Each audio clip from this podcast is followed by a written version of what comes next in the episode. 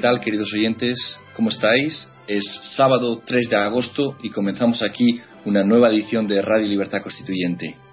Hoy, como, es sábado, nos, nos place contar con Vicente Desi desde México, nuestro corresponsal. ¿Qué tal, Vicente? ¿Cómo estás? ¿Qué tal? Buenos días. Buenos días a todos y un gusto estar con, con vosotros de nuevo. Y en Somos Aguas tenemos, como siempre, a don Antonio y hoy acompañándole Baldo al, soporte técnico. ¿Qué tal? ¿Cómo estás? ¿Qué tal? Buenos días. Muy bien. Eh, Jesús, aquí estamos. Yo también estoy muy contento porque voy muy bien de la operación.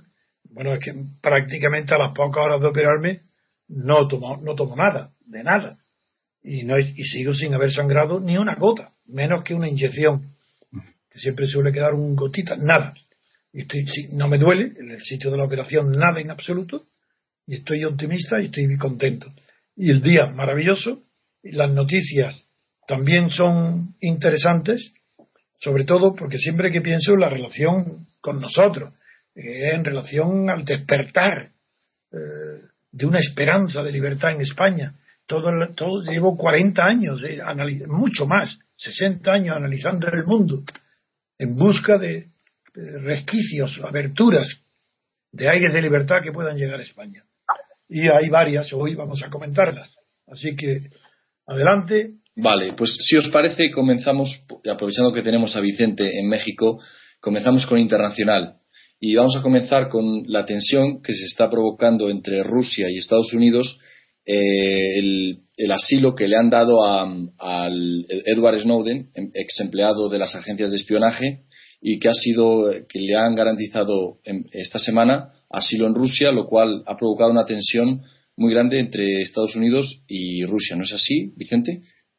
Sí, así es. Em, bueno, desde México, digamos, la, la, tendencia mexicana es no es siempre de neutralidad en los temas internacionales, pero no se puede olvidar que México es eh, frontera con Estados Unidos eh, y tiene intereses muy fuertes Estados Unidos en México. Entonces, la prensa se decanta, digamos, eh, ve las armas, digamos, y no se quiere pronunciar ni a favor ni en contra, porque, bueno, la prensa mexicana no, no goza de toda la libertad de, de expresión cuando toca ese tipo de temas, ¿no?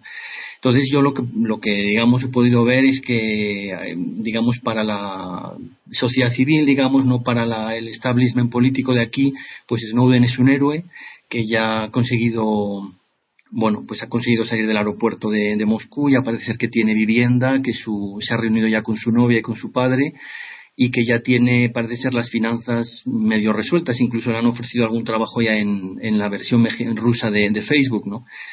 Pero digamos la clase política mexicana pues eh, está muy atenta siempre con el ojo mirando hacia Estados Unidos y no, no se pronuncia, digamos, simplemente es un tema de, sumisión, la, clásica sumisión mexicana hacia Estados Unidos y esperando a ver qué, cuáles son los futuros acontecimientos. ¿no? Aquí en España, Vicente, creo que tiene para la clase dirigente, no para la clase política, que está acatetada y que solamente se ocupa de la Unión Europea cuando le afecta a ella, ni siquiera desde el punto de vista cultural ni a largo plazo.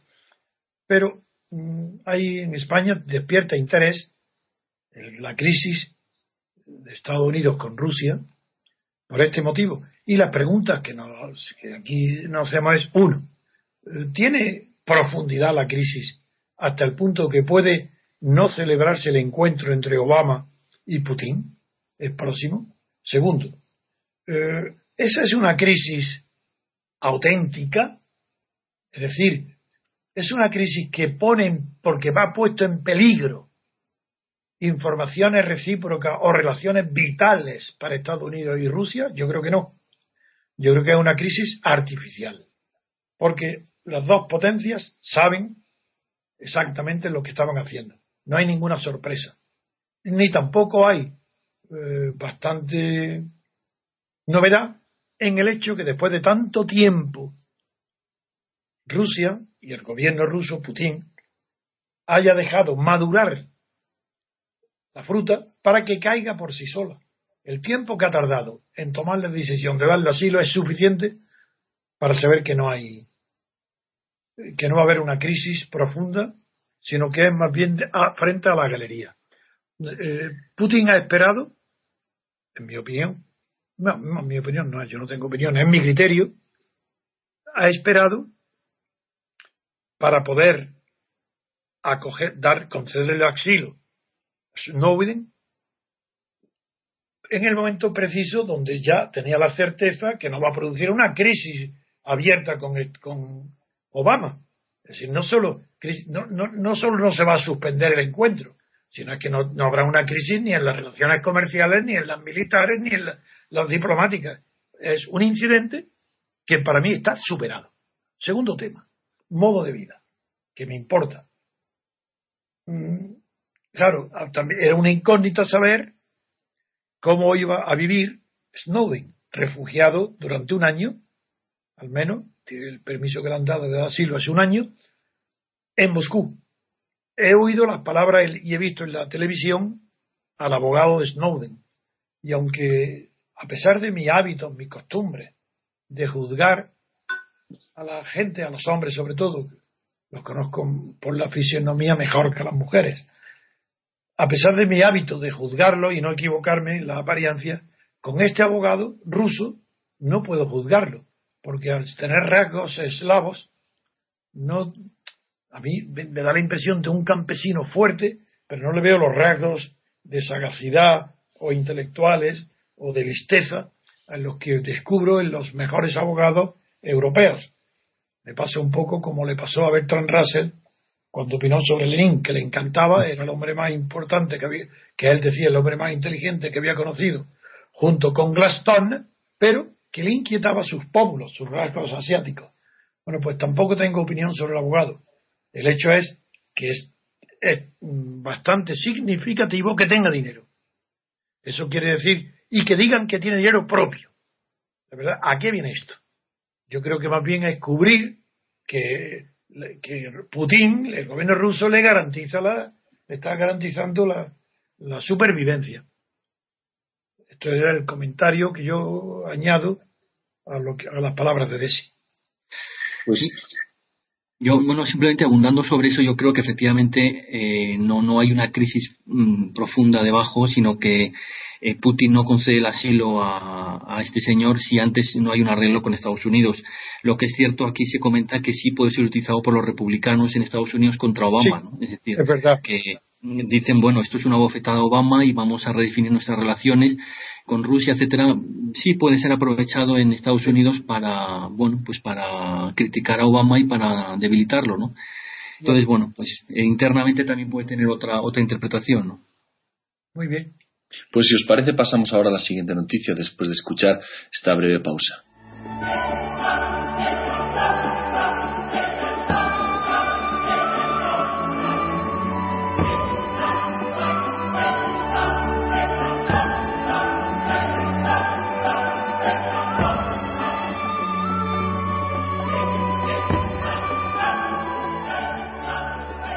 La siguiente noticia nos mantiene en internacional y en los Estados Unidos. y tiene que ver con el soldado Bradley Manning y su condena.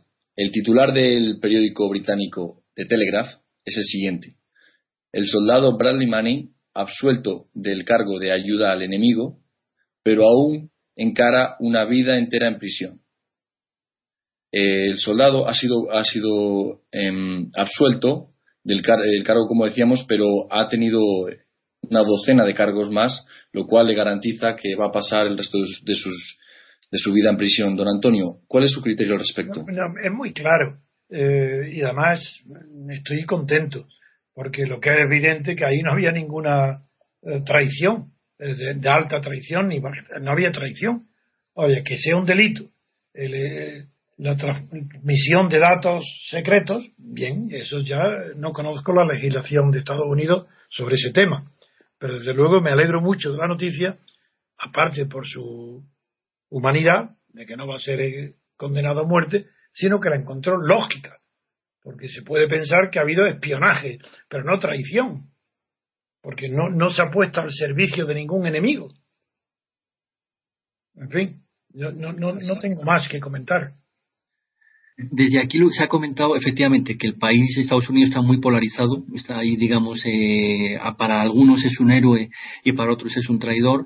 Pero para quienes es un héroe, entre ellos está Daniel Ellsberg, que fue quien reveló los documentos del Pentágono en la era de la guerra del Vietnam y que considera que Branning es un digno heredero de ese legado. ¿no? Entonces, bueno, pues eh, no deja de ser, digamos, la, es un poco la, continuación del tema Snowden, es decir, qué está sucediendo en Estados Unidos.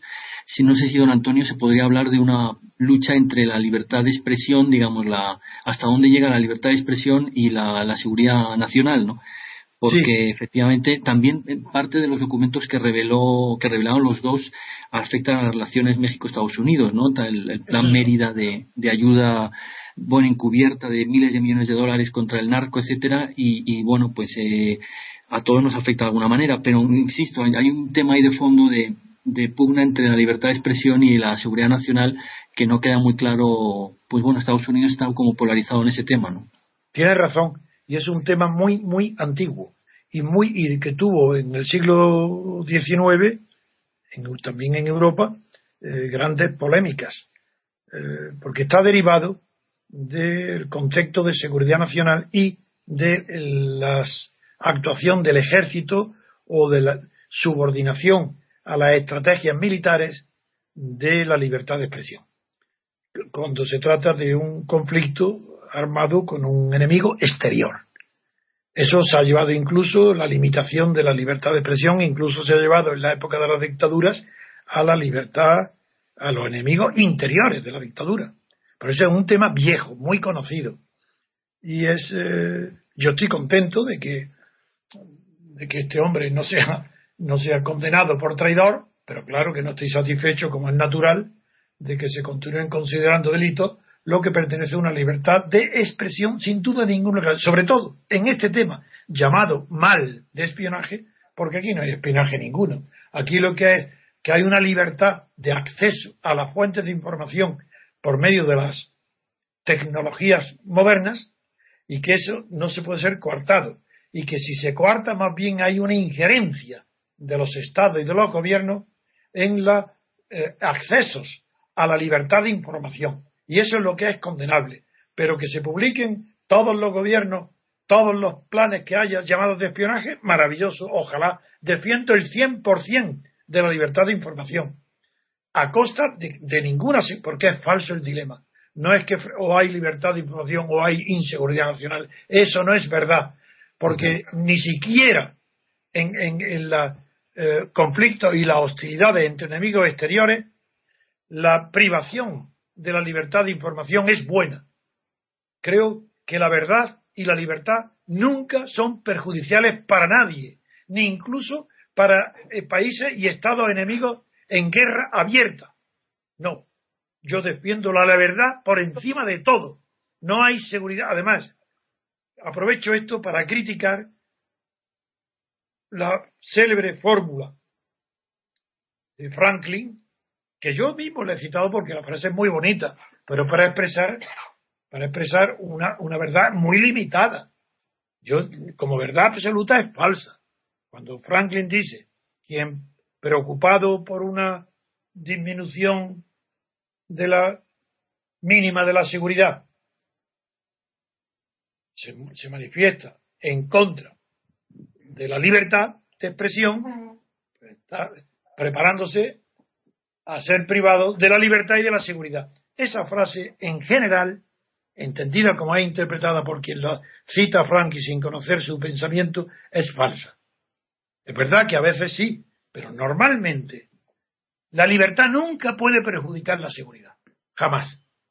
Pero no, hombre, salvo en aquellos casos, por ejemplo, de la misma manera que en el terreno individual está permitido la ocultación de la verdad en defensa de, tu propia vida, amenazado de, ser asesinado, puedes callarte o decir de pie la verdad. También hay situaciones límite que prácticamente en la realidad no se dan nunca, en los que los estados también pudieran callar o silenciar la verdad ante el temor de un daño muy grande, como por ejemplo sería sufrir un ataque atómico. Pero todo eso son exageraciones eso no es verdad. En la realidad no es así.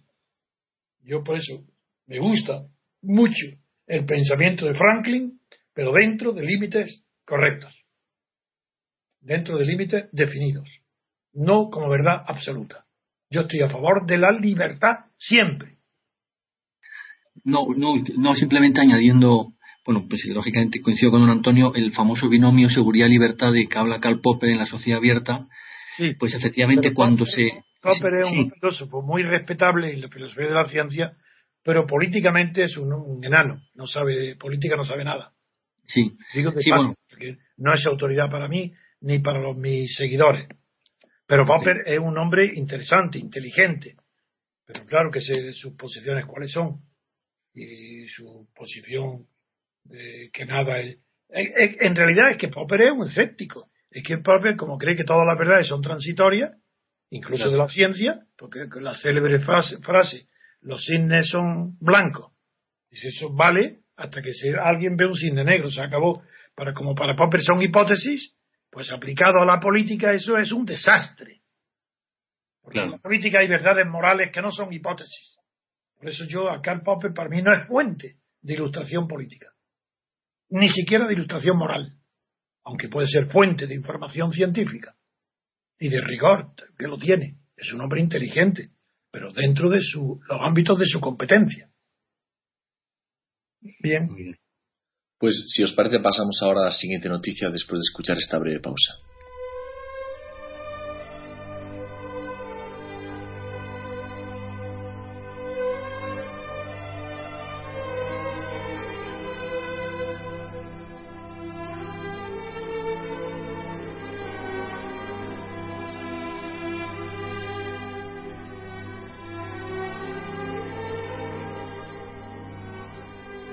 Siguiente noticia nos sirve para finalizar con internacional y nos lleva a Egipto y su relación, como no, con los Estados Unidos.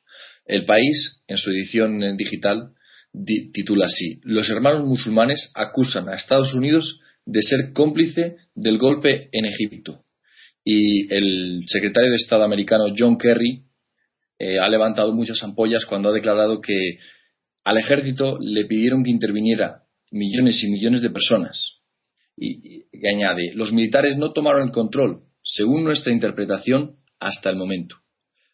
Hay un gobierno civil que rige el país. De hecho, restauraron la democracia. Don Antonio, ¿está usted de acuerdo con esta información? De ninguna manera. no, de los hechos es evidente. Pero lo que no estoy de, acuerdo de ninguna manera es con la interpretación de Kerry.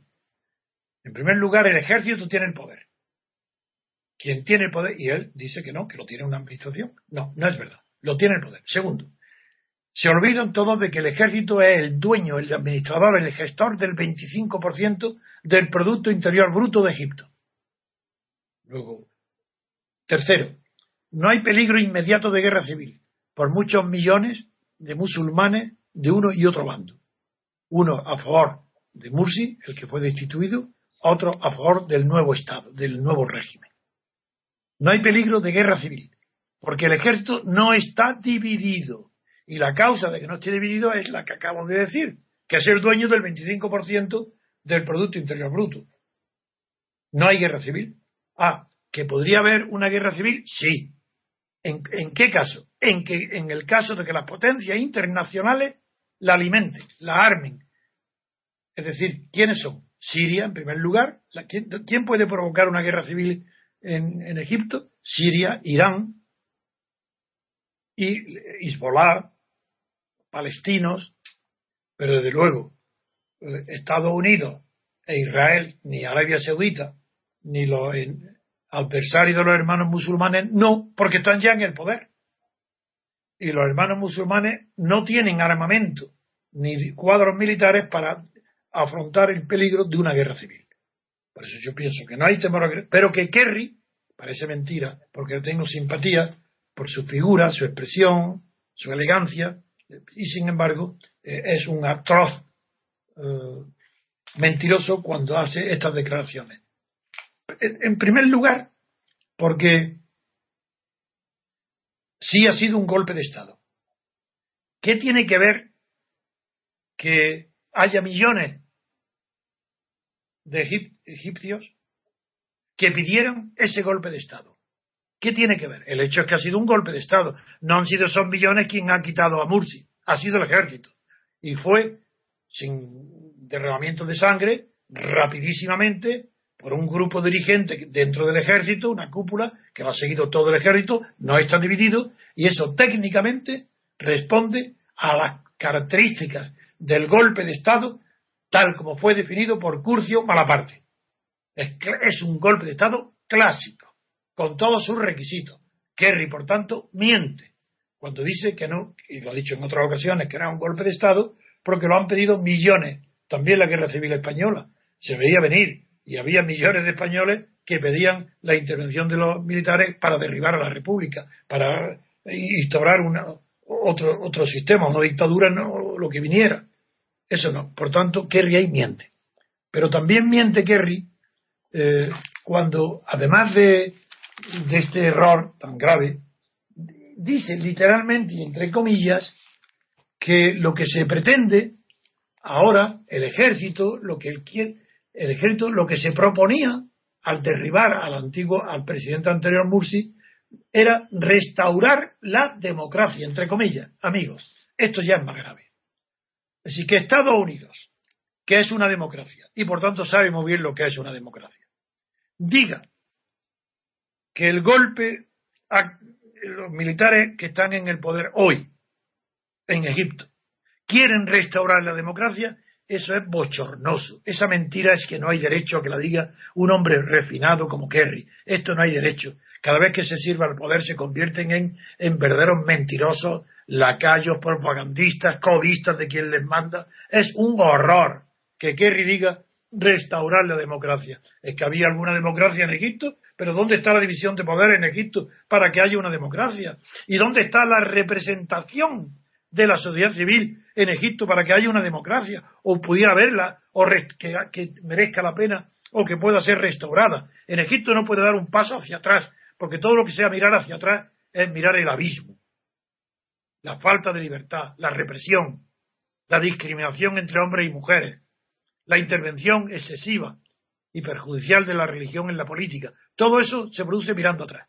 Y, las restauraciones implican siempre una mirada hacia atrás, y todas las restauraciones además fracasan, porque por mucha inspiración que tengan en el pasado, es irrepetible. La frase de más célebre que todo el mundo repite, hasta los más ignorantes, que cuando la historia se repite ya lo hace como farsa, es mentira también, porque la historia no se repite jamás. No hay un solo caso en, la historia de los pueblos donde haya habido una repetición de un fenómeno histórico. Es imposible. Se pueden producir situaciones parecidas, análogas, repetidas, ni como copia, ni como farsa, ni como comedia, ni como nada, porque las, porque las ideas cambian a la vez que los acontecimientos. Y si las ideas cambian, una repetición de la historia con ideas que han cambiado es imposible. Y eso ya lo observó nada menos que Chateaubriand, un hombre muy inteligente, aparte de gran escritor y con muchísima perspicacia en la observación de los hechos políticos. Por tanto, yo me, decepciona que Kerry cometa esa barbaridad, esa propaganda burda, diciendo que no es un golpe de Estado y que se dio los militares actuales para restaurar la democracia. Simplemente mentira. Venga, otro asunto, Jesús. Pues si os, si os parece pasamos ahora a la siguiente noticia después de esta breve pausa. Thank you.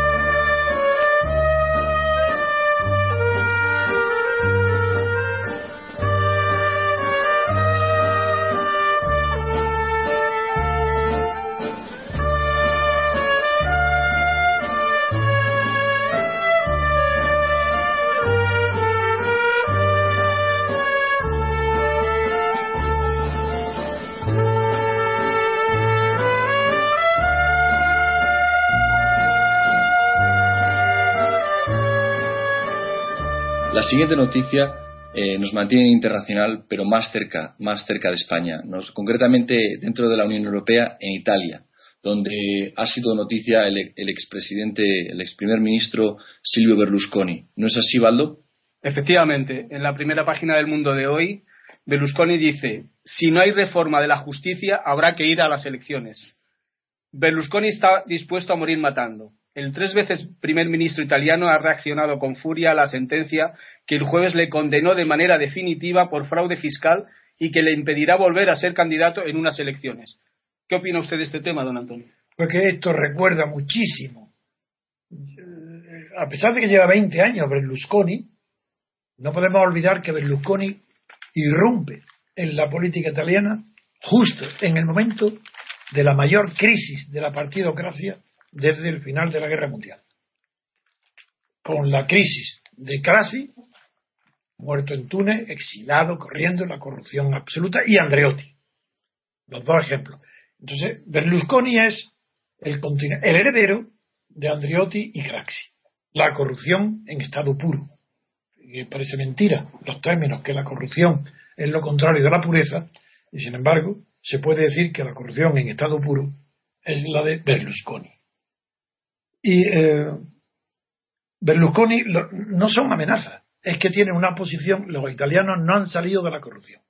Cuando Berlusconi utiliza su poder mediático, hace 20 años, para fundar partidos, instalarse en el poder y gobernar, está utilizando los mismos procedimientos de la mafia para dominar regiones, países o sectores sociales. Yo no veo diferencia alguna entre Al Capone y Berlusconi, salvo que el ámbito de acción de Berlusconi es muchísimo mayor que el que tuvo Al Capone. Dicho esto, como preámbulo, eh, la situación en Italia se entiende muy bien. Ahora resulta que Berlusconi está, forma una alianza con el gobierno de ETA. Se está gobernando su partido. Y lo que amenaza, él dice, o reformamos la justicia ahora mismo, ¿qué justicia? Aquella que me condena.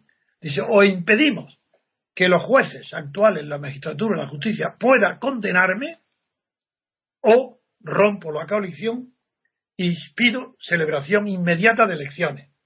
Ya sabéis, todos, porque no, no me cansaré nunca de repetirlo, que cada vez que un país entra en crisis, y por tanto cada vez que entra en crisis un país donde no hay libertad política, hay una esperanza de que pueda darse la oportunidad histórica para que llegue la libertad política o sea traída.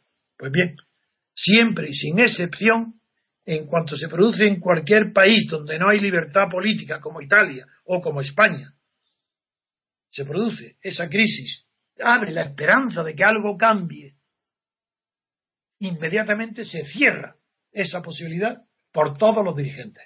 En este caso, Berlusconi cierra la posibilidad de que después de él, o que su hundimiento, pueda cambiar algo en Italia. ¿Cómo lo hace? Pues como todo el mundo.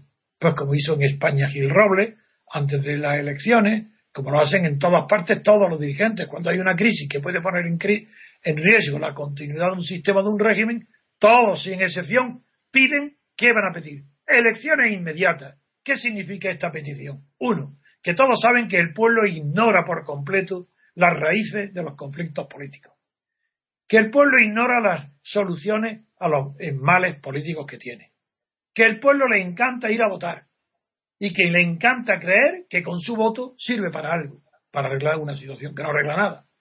Porque si un periodo previo de libertades, si no hay un periodo previo de libertades, ¿qué pueden votar los pobres votantes? Lo que hay, lo que conocen, como pasó en España con la transición. Pero ¿qué, qué, ¿cómo iba a votar el pueblo sin a nadie distinto de Suárez? La mayoría la tenía Suárez. Y, luego, pasado el tiempo, ¿a quién pueden votar? ¿A Felipe González? Claro, el socio de Suárez, el que pacta con Suárez, el que hace todo con Suárez. Pero eso es normal. Cada vez que se convocan elecciones, cuando no hay libertades, ya podéis estar seguros que es un movimiento reaccionario, que es una traición a la libertad y que es lo más peligroso que puede haber. Porque no puede haber elecciones sin libertades previas. ¿Cómo voy a estar en contra de las elecciones? En la democracia, las elecciones forman parte del proceso y de la vida de la democracia. Pero no es ni el eslabón más importante, ni el momento más importante, ni la fiesta de la democracia. Eso es mentira. El día de fiesta de la democracia no es el día de las elecciones. El día de fiesta de la democracia es cuando un sistema político tiene tal envergadura democrática que es capaz un poder de derribar a otro. Por ejemplo, Niso. Ese es el día de fiesta de la democracia. Cuando un poder legislativo puede hacer dimitir a un presidente de... Pero qué, pero qué día despierto de las elecciones. ¿Creéis que unas elecciones que hoy hablaremos del tema en España hagan perder la mayoría absoluta a Rajoy? Eso es otro, otro día de vivan las cadenas, vivan las cadenas. Si no hay libertad ninguna para saber las consecuencias que tienen las mentiras de Rajoy, pero ¿qué importa las mentiras de Rajoy si no va a pasar nada? Porque no hay en España una democracia. Si no la hay en Italia, ¿qué importa las amenazas de Berlusconi? Porque las elecciones, eso no es una amenaza. Van a respirar todos contentos, todos, hasta los enemigos de Berlusconi. La izquierda va a respirar encantada porque es la primera crisis elecciones. Venga, ahora mismo. ¿Pero para qué? Para que no haya libertad constituyente. Para que no haya libertad verdadera. La elección es una trampa que tiende la clase dirigente oligárquica al pueblo para engañarlo creyendo que es importante y que sirve de algo. Claro que las elecciones sirven. Sirven para renovar los puestos políticos periódicamente dentro de una democracia. Por eso es importantísimo el procedimiento de renovación de cargos y de puestos, pero no es lo esencial. Las elecciones no le, la prueba de que las elecciones no son lo característico de una democracia es que hay elecciones en todos los sistemas o regímenes políticos. Por ejemplo, hay elecciones en todas las dictaduras. Me dirán, hombre, no valen, votan todo el mundo. ¿Cómo? Hay un tercio que vota con entusiasmo a todas las dictaduras y otro tercio que, que vota igual que hoy con, dando su conformidad a lo que hay. Pero es que si prescindimos de los estados totalitarios donde hay elecciones, y en las dictaduras también hay elecciones en todas las oligarquías, sean de partido o antiguas de caciques. En la historia no hay periodo donde haya libertades individuales sin elecciones. Y yo no niego que la partidocracia hay elecciones, hay libertades individuales. Lo que no hay es libertad colectiva, no hay libertad constituyente. Por eso las elecciones no pueden arreglar nada. Pues, todo lo más cambiar unos diputados por otros y eso aquí no significa nada ni sirve para nada. No, no. Las elecciones hay en todos los países, por eso, en todos los sistemas políticos, por eso no caracterizan a la democracia. Hay elecciones en la democracia, también en la oligarquía, en las dictaduras y en los estados totalitarios. Eso no caracteriza ni define a la democracia, no es su rasgo distintivo. Pero en cambio, si es su rasgo distintivo, porque ningún otro sistema lo tiene, la separación de poderes. Si no hay separación de poderes, no hay democracia. ¿Es que en Italia hay separación de poderes? ¿Pero qué es esto? ¿Es que en Egipto hay separación de poderes? Para que nada menos que, el secretario de Estado diga que quieren restaurar, que el golpe de militares para restaurar la democracia. Ese cinismo es lo que hay que acabar con él y por lo menos mientras yo viva, mi voz os la vaya a oír los españoles siempre en contra de todas esas mentiras, mentiras del poder, mentiras de los demócratas. Querría un demócrata en su país, pero un imperialista fuera de su país. Ni demócrata, ni de izquierda, ni de derecha. Imperialista. Y eso hay que denunciarlo. Si os parece, pasamos ahora a la siguiente noticia después de escuchar esta breve pausa.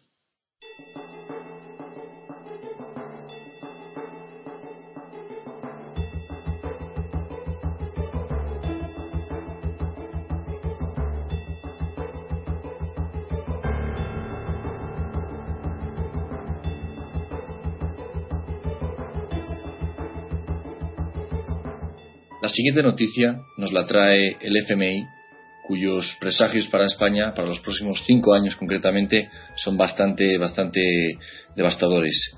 Y además de eso, además de decir que durante los próximos cinco años España no va a crecer, añade que es necesaria un recorte del 10% en el salario de los trabajadores para ser más competitivos. ¿No es así, Baldo? Efectivamente. El mundo también dice en primera página que el FMI dice que España debe reducir los salarios nominales en un 10% y las cotizaciones a la seguridad social en un 1,75 puntos para crear cerca de 1,2 millones de puestos de trabajo en tres años. Esta es la receta del Fondo Monetario Internacional. ¿Qué opina usted de esto, don Antonio? Como sabes que siempre yo no opino, tengo criterio. Mi criterio es que esas medidas son drásticas, casi heroicas. Es decir, desde fuera es muy fácil recomendar para España que rebajen, que rebajen. Pero ¿cómo? ¿Por qué no dicen lo principal?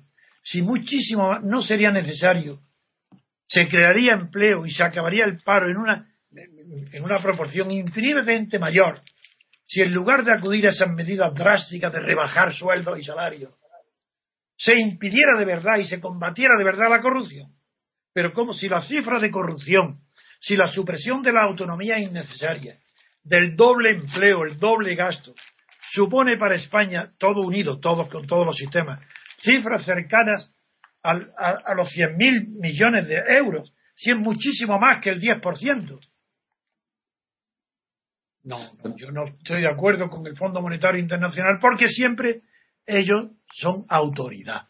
Es el poder establecido. Y recomienda a los, que dependen de él, que tienen menos poder que el fondo, les recomienda aquellas recetas que son, le han prosperado, han servido para la clase dirigente que maneja y dirige los asuntos internacionales. ¿Quién lo dirige los asuntos internacionales?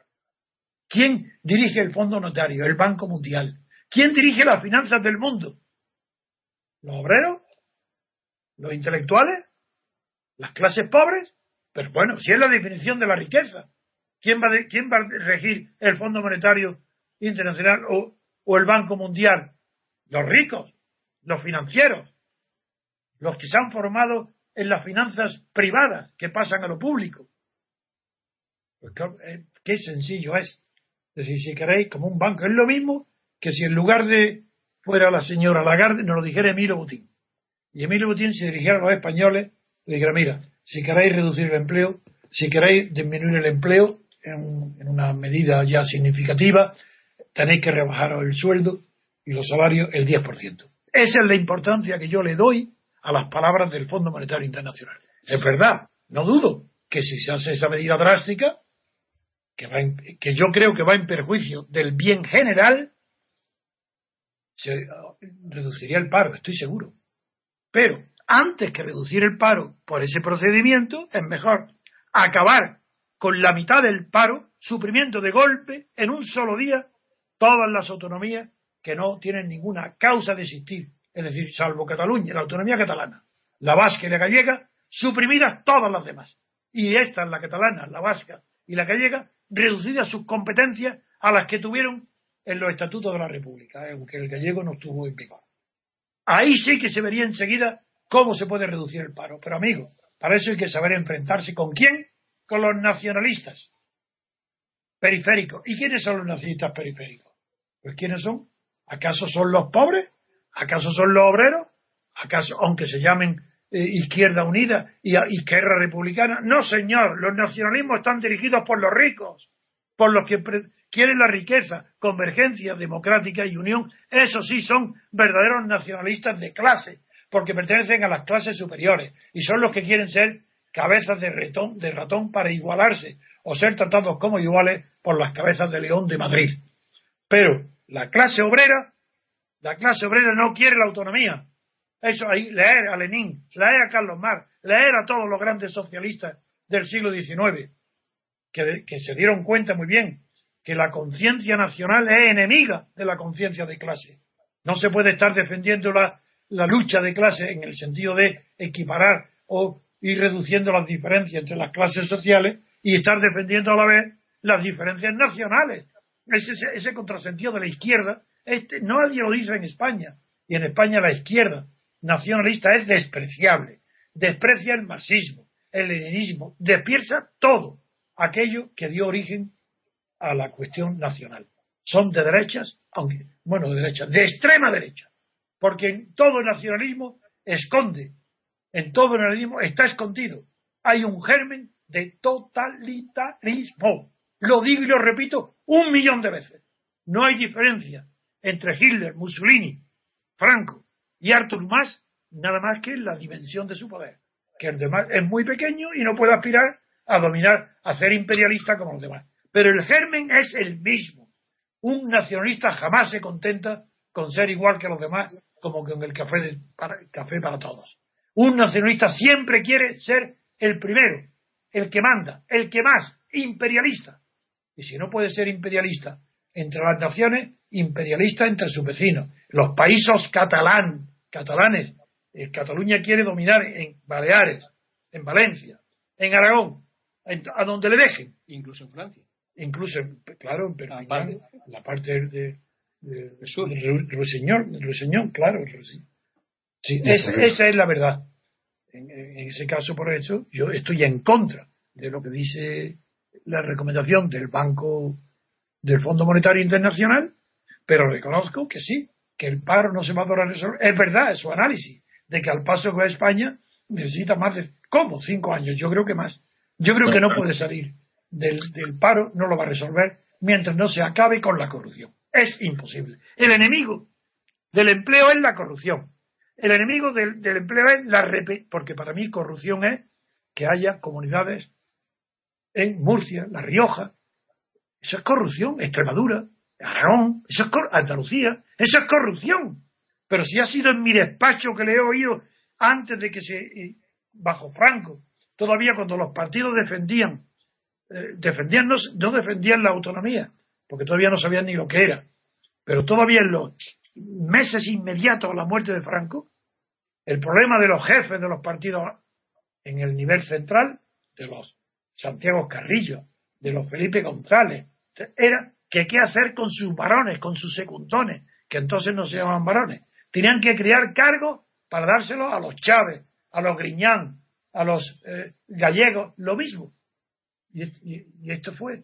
Se crearon la autonomía para crear cargos y dárselos a los secundones de los partidos políticos. Ese es el origen verdadero de la autonomía. Ninguna idea territorial, ninguna idea democrática, ninguna idea administrativa. Eso es falso. Se crearon la autonomía para crear empleos y cargos para los dirigentes de segunda fila de los partidos políticos. Ese es el origen de la autonomía. Acabemos con ese origen bastardo, acabemos con la autonomía, respetemos las autonomías que estaban en vigor en la República porque fueron destruidas, derogadas por la fuerza de las armas, y eso no se puede permitir, démosles el estatuto que tenían entonces en la República y cualquier variación a partir de entonces que sea imposible sin el voto mayoritario de todos los españoles, no solo de catalanes y vascos. Pasamos ahora, si os parece, a la siguiente noticia después de escuchar esta breve pausa.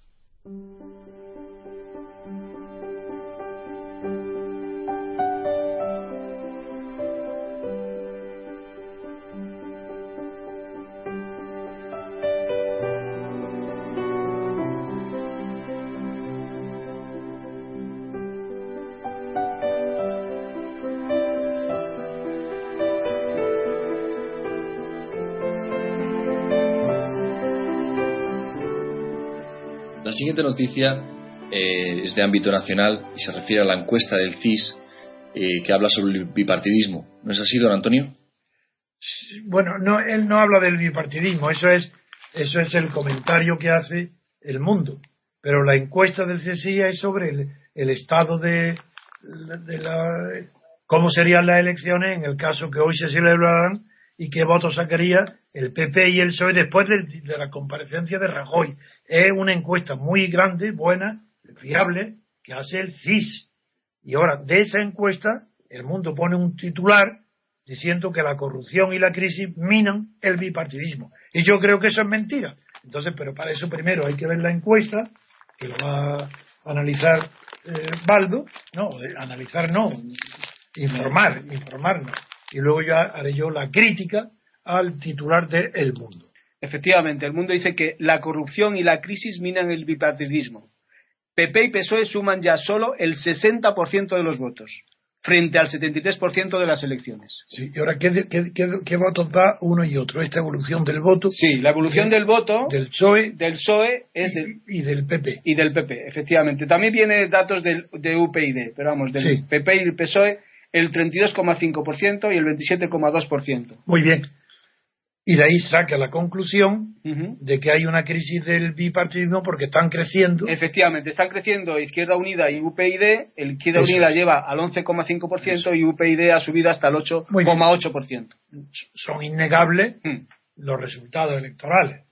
Lo que es innegable es la interpretación del mundo, como de todos los periódicos que desde que existen libertad de prensa en España y libertades individuales, es decir, desde que se aprobó la Constitución, la llamada Constitución, que no lo es, porque no introdujo la separación de poderes, desde ese momento ya es inútil esperar que los titulares de los periódicos, ni siquiera las informaciones, digan la verdad. Eso es verdad, los datos de la encuesta son verdaderos, pero la interpretación que da el mundo no es verdadera. ¿Por qué no es verdadero que esté en crisis el bipartidismo? Yo lo voy a, explicar con la manera, de la forma más sencilla posible. El, bipartidismo hay que conocer en primer lugar cuál es su origen y por qué triunfa y por qué ha triunfado cuando empieza. El origen del bipartidismo está en el sistema de elección del jefe del Estado o el presidente en elecciones directas. Empezó en Estados Unidos. En Estados Unidos había tantos partidos más, más que en Europa, en la primera constitución. Y al comenzar la segunda, claro que había muchísimos partidos políticos. Pero cuando el presidente de la República, el jefe del Estado, como en Francia, de Gaulle, con la reforma que hizo en la Quinta República, cuando el presidente, el jefe del Estado, se elige por votación directa, ese sistema de elección del presidente del gobierno o de la República conduce al bipartidismo. No perfecto en el sentido que desaparecen todos los demás partidos, pero es obligatorio, casi la tendencia obligatorio socialmente, no legalmente, que todo, todo el votante se da cuenta que para poder su voto puede tener influencia, tiene que concentrarlo en dos candidatos nada más. Y es el sistema americano como el francés. En cambio, cuando no hay sistema presidencialista, sino que el presidente del gobierno lo elige el Parlamento, es natural el multipartidismo, porque el Parlamento lo que elige no es al presidente del gobierno. Aunque en España la propaganda y los medios y la costumbre y la economía de pensamiento hace que de 100 personas que le pregunte que en España quién elige al presidente del gobierno, pues 90 personas te dirán, hombre, lo elige sabiendo, ¿no? Hombre, formalmente lo elige el, Parlamento, pero no es verdad. Lo eligen los ciudadanos directamente porque votan al Partido Popular para que salga Rajoy, porque saben que el jefe del partido eh, será automáticamente el jefe del gobierno. Y lo mismo en el Partido Socialista. Pero muy pocos saben que en un régimen parlamentario eso es imposible. En un régimen parlamentario eh, produce el pluripartidismo, porque no se elige en el régimen parlamentario, en las mayorías parlamentarias, que pueden ser absolutas o relativas, las que eligen a los gobiernos. Y eso conduce a la multiplicidad de partidos, como en España. En España es un sistema que debe conducir normalmente a la multiplicidad de partidos.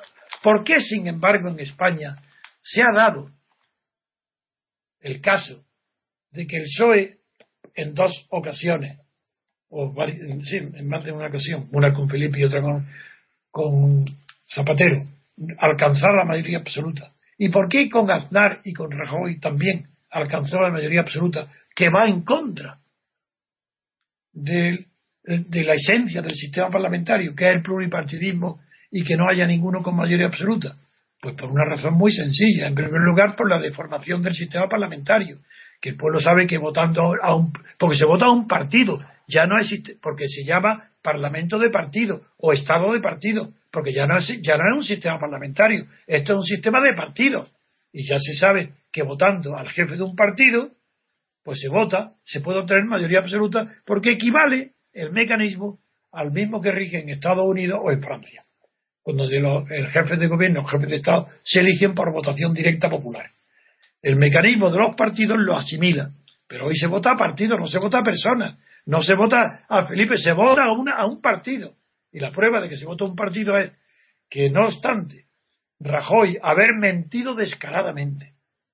Bueno, pues ya, aunque el 70% de la población opina que ha mentido, no lo cree, eso ya es extraordinario.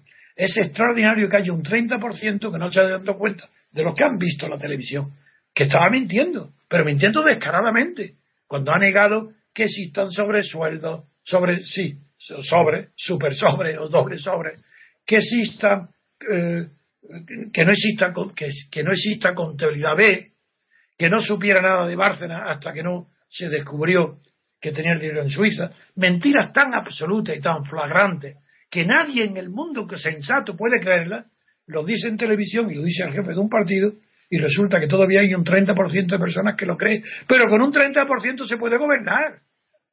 Es que es lo que tiene. Lo que tiene ahora de partidario es un 30%.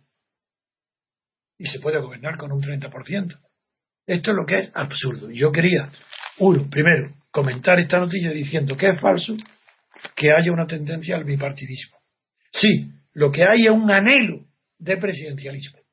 Lo que hay en España, sin confesarlo, es un deseo de presidencialismo, de que el presidente y el jefe del Estado sea elegido sin subterfugios de listas de partido, que sea directamente elegido por el, por el pueblo, por los votantes, para que haya claramente una mayoría absoluta que sostiene al jefe del Estado y al jefe de gobierno.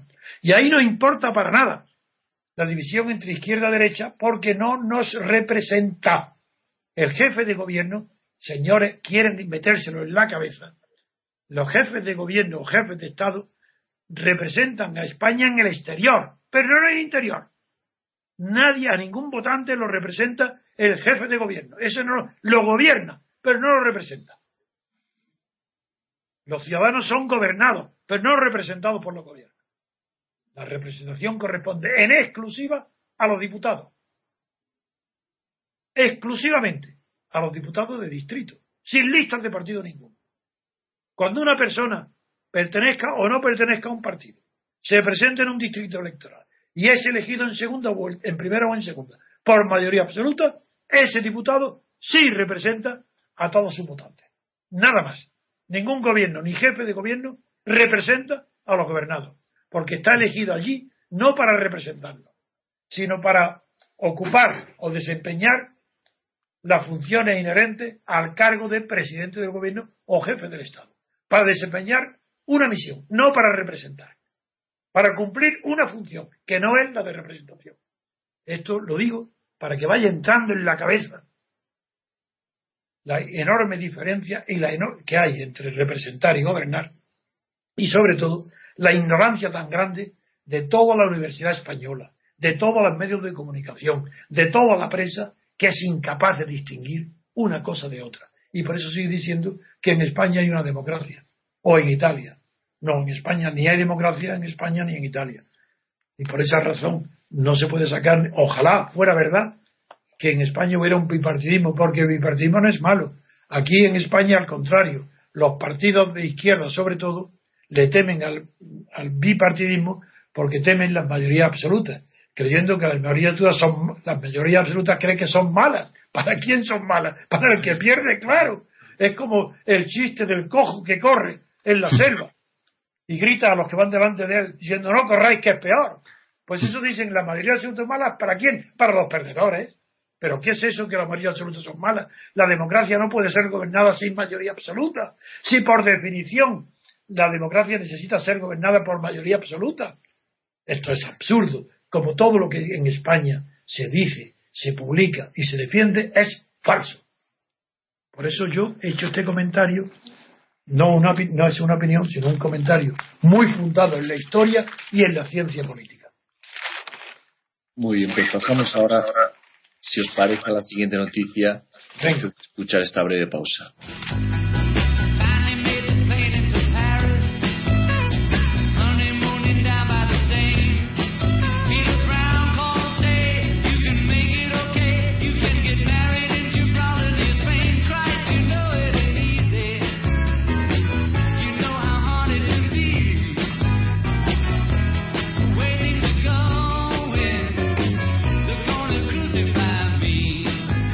Siguiente noticia, y la última por hoy, nos lleva al sur de la península ibérica, concretamente a Gibraltar. Eh, el, periódico británico The Telegraph titula así: el embajador, el embajador español en Gran Bretaña llamado a consultas eh, por el tema de los retrasos en las fronteras, en la frontera actual. Eh, don Antonio, ¿cuál es su criterio al respecto de este asunto? Estamos hablando de Gibraltar, retrasos en la frontera de España y Gibraltar. Vamos de ahí. Bueno, es, un asunto otra vez de risa, pero de risa no por los ingleses, de risa de, de, de Margallo. Es que es un payaso. ¿Recordáis que la gesta, desde que es ministro de Asuntos Exteriores, este pobre hombre, este que tiene piel joven, ideas viejas, bueno, pues este hombre empezó su andadura, recordaréis, declarando la guerra en nombre de los pesqueros de la línea y de españoles, declarando la guerra a la navia, a la armada real inglesa, la Navy. Lo recordáis, ¿no? El ridículo que es. Luego continuó haciendo el ridículo, enfrentándose con Argentina a propósito de Repsol de, de Rivero. Se enfrentó con Kirchner de verdad por los descubrimientos.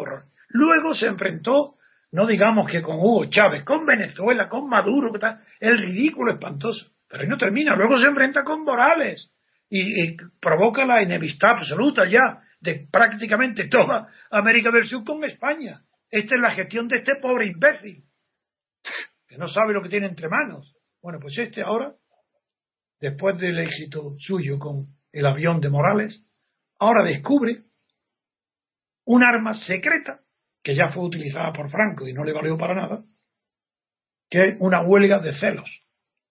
¿Sabéis lo que es la huelga de celos de los funcionarios que vigilan el paso de la aduana entre en la verja de Gibraltar?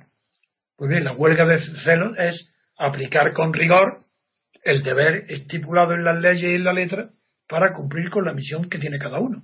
Pues bien, esto que ya fue hecho, digo, en tiempos de Franco, me acuerdo con López Bravo y con horribles situaciones, ahora Margallo lo pone en vigor. ¿Para qué?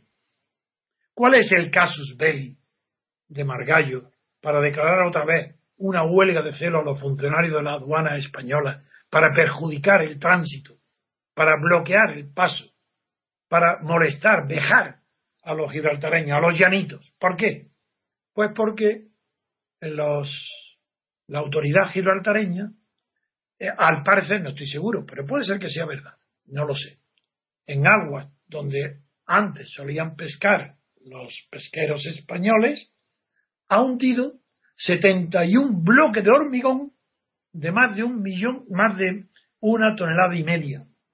lo ha hundido en el marco, un hormigón con pinchos hacia arriba, haciéndolo inútil o muy peligroso para la pesca.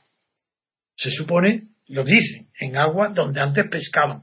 No sé si eran agua española o gibraltareña, pero sí donde antes pescaban. ¿Y qué, qué se le ocurre a este hombre? Pues prácticamente no cerrar la verja, pero casi entorpecerla. De ahí el asunto es tan grave que no basta, que no ha bastado la protesta local. No ha habido una protesta de la autoridad gibraltareña. No, no, no. Como ha dicho antes Jesús, ha trascendido a la metrópoli inglesa, al Reino Unido, y allí se piden explicaciones y nada menos que se llama consulta a Trillo, al embajador. Pero claro, el embajador Trillo en estos momentos de Rajoy no está allí. Y no estaba. Y como no está en una crisis con Gibraltar, el embajador Trillo no está en Londres. Y tiene que acudir el segundo de la embajada. Y este, pues nada, le dan, le, recibe la protesta y el tiempo de decir nada, no sabemos nada. Más que un escándalo, nuevo escándalo de Mar, de Mar Gallo, otro fracaso que añadir a la lista interminable, y los que, como ya anuncié cuando fue la crisis de Gibraltar, dije que iba a ser el ministro más famoso de España porque sus actuaciones iban a, a, contar por escándalos. Y, así, no me he equivocado. Ya veremos, esta es la última. No es la última, porque Margallo no será despedido por Rajoy. Porque ¿cómo va a despedir a Rajoy si él está en situación de que los demás lo despidan a él? Es que es imposible. ¿Cómo se va? ¿Quién, va a gobernar España? ¿Quién va a gobernar Gibraltar? ¿Rajoy? ¿Margallo? ¿Pero qué es esto? ¿Trillo? este, este es el comentario que yo quería hacer. Pues hasta aquí el programa de hoy, agradeciendo eh, a Vicente por su colaboración desde México, eh, especialmente con la diferencia horaria. Mm, muchas gracias a vosotros, don Antonio. Me alegro que se encuentre ya mejor. Estoy estupendamente, Vicente, y muy alegre siempre de oírte y de escucharte. No, igualmente. Un abrazo muy cariñoso a todos.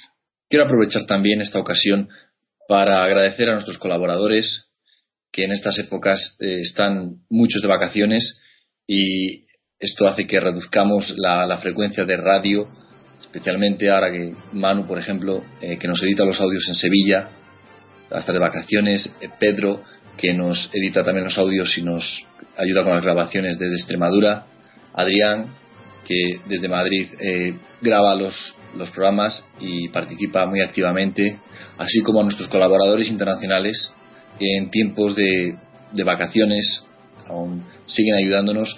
Y desde aquí quiero hacer un llamamiento a todos nuestros oyentes del movimiento que escuchen nuestra radio desde, desde cualquier país de fuera de España, que si les gustaría participar y ayudarnos a traer la visión del extranjero, de la actualidad, a España, siempre sea muy agradecida por todos nosotros. También quería agradecer, agradecer a los columnistas del diario rc.com, nuestro diario, pues, por su labor eh, constante y habitual de, colaboración y a emplazaros a todos nuestros oyentes a colaborar, si consideráis oportuno, en nuestro diario. Y hasta aquí, muchas gracias y hasta pronto.